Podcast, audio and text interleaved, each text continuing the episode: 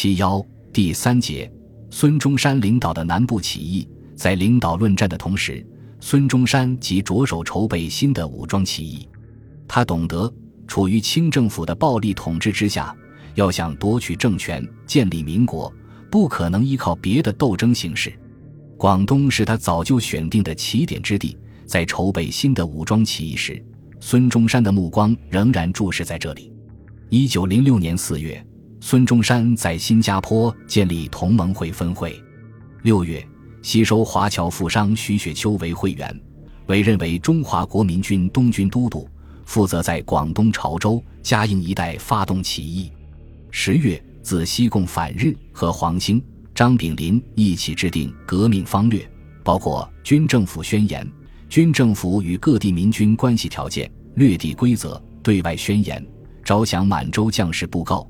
扫除满洲租税离捐布告等文件，供起义时动员群众、鼓舞士气、瓦解敌军、指导对外关系之用。次年三月，日本西园寺内阁应清政府要求，驱逐孙中山出境。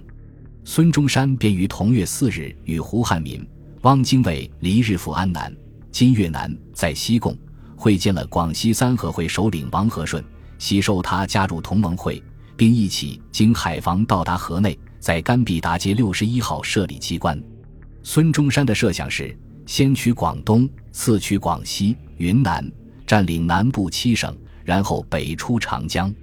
四月，广东西部的钦州、连州一带人民抗捐起事，孙中山决定乘机在该地举义，并和东部的潮州、惠州一起发动。他派胡汉民往香港策应。并函招在东京的黄兴南来。五月，黄兴到达河内。七十亲，连人民抗捐起事已被镇压。